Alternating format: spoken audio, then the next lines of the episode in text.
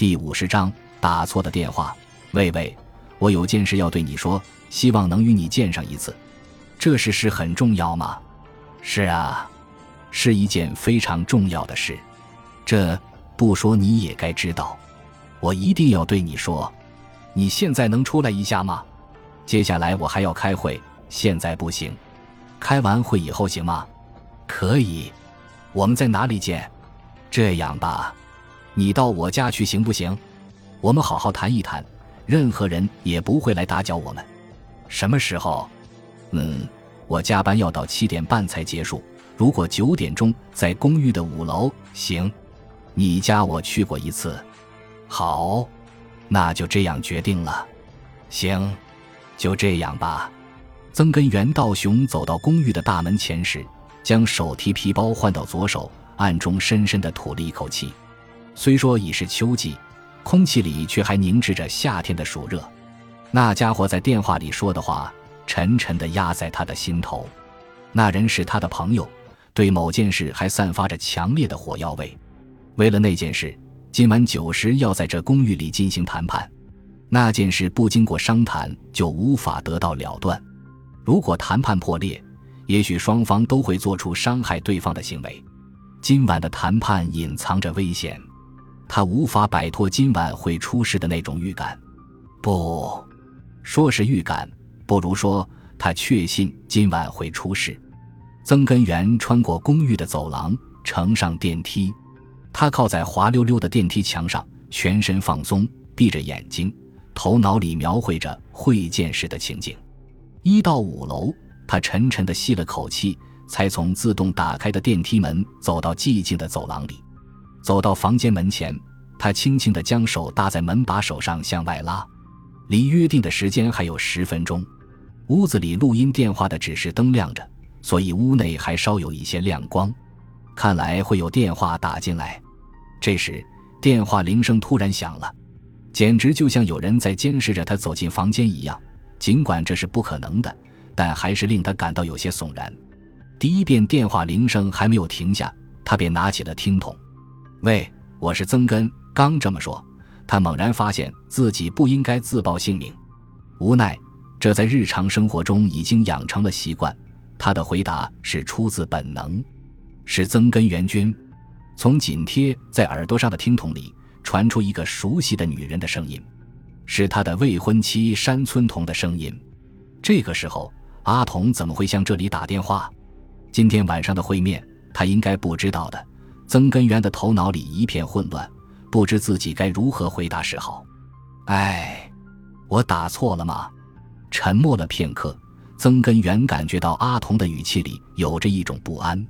对不起，我拨错电话号码了。他正要挂了电话，曾根源赶紧说道：“不，不是我，怎么回事？如果你在家，你早就应该告诉我说你在。”他一副埋怨的口气：“我还在为你担心呢。”对不起，我没有告诉你。你有什么事？嗯，没什么大事。现在你在做什么？你喜欢我吗？我怎么会不喜欢你呢？如果没有你，我就……他正要这么说时，屋内传来轻轻的开门声。他不记得自己进门时是否将房门关上，也许此刻正忐忑不安，所以才忘了锁门。他穿着短袖衬衫，手臂的裸露部分都起了鸡皮疙瘩。呃，曾根元君，曾根元听着阿童的声音，一边留意着周围。房间里很暗，他仿佛感到整个黑暗都在摇撼。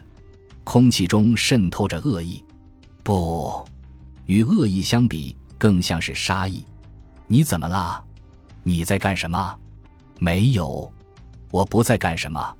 我九点钟要和人见面。电话里不便向你说。正说到这里，曾根源感到背后有人，空气发出激烈的震动。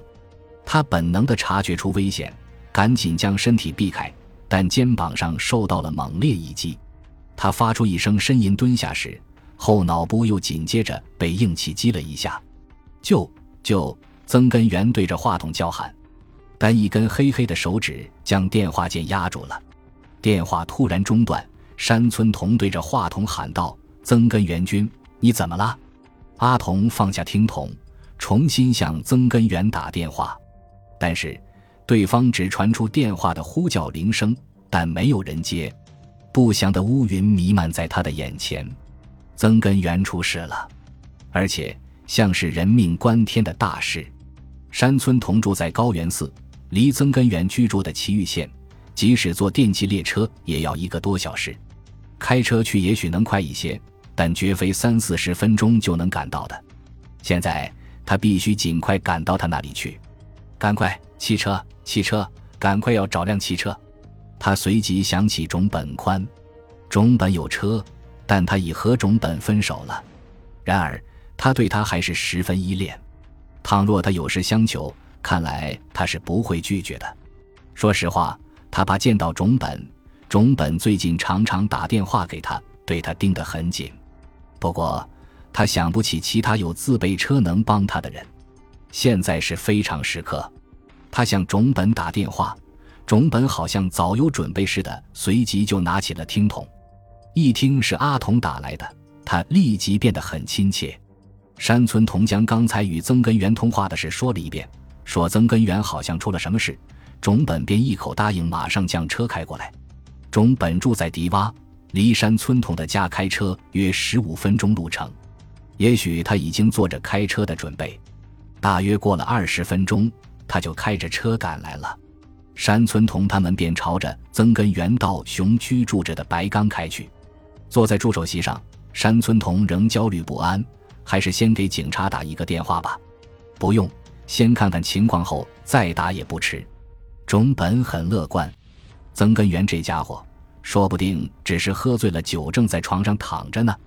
若是那样的就好了。可是我衷心的为你们两人结婚祝福啊！种本望着车前灯照耀着的路面，一边淡淡的说道：“从种本来看，阿童是一个抛弃他跑到他朋友那里去的女人。开车到这样的朋友家里去，当然不是一件有趣的事。但他依然没有失去冷静的态度。”汽车要在东北高速公路九喜路口下去，再朝大宫方向折回五千米左右。幸好一路上车辆不多，汽车可以开得飞快，所以离开高原寺不到一个小时，他们就赶到了白冈。曾根源居住的是一幢十三层楼的新造公寓大宅白冈，他的房间在五楼。种本将汽车停靠在公寓的大门前，两人乘上电梯向楼上升去。随着电梯的上升，山村童的心脏迅速地跳动起来。他总是有一种出事的感觉。到了五楼，电梯门一打开，他便朝着曾根源的房间跑去。种本紧随在后，跑到五零五室门前，他一把抓住了门把手。当然，门锁着。他迫不及待地按着门铃，但没有人答应。房门依然一动不动。曾根君，你在的话就回答我。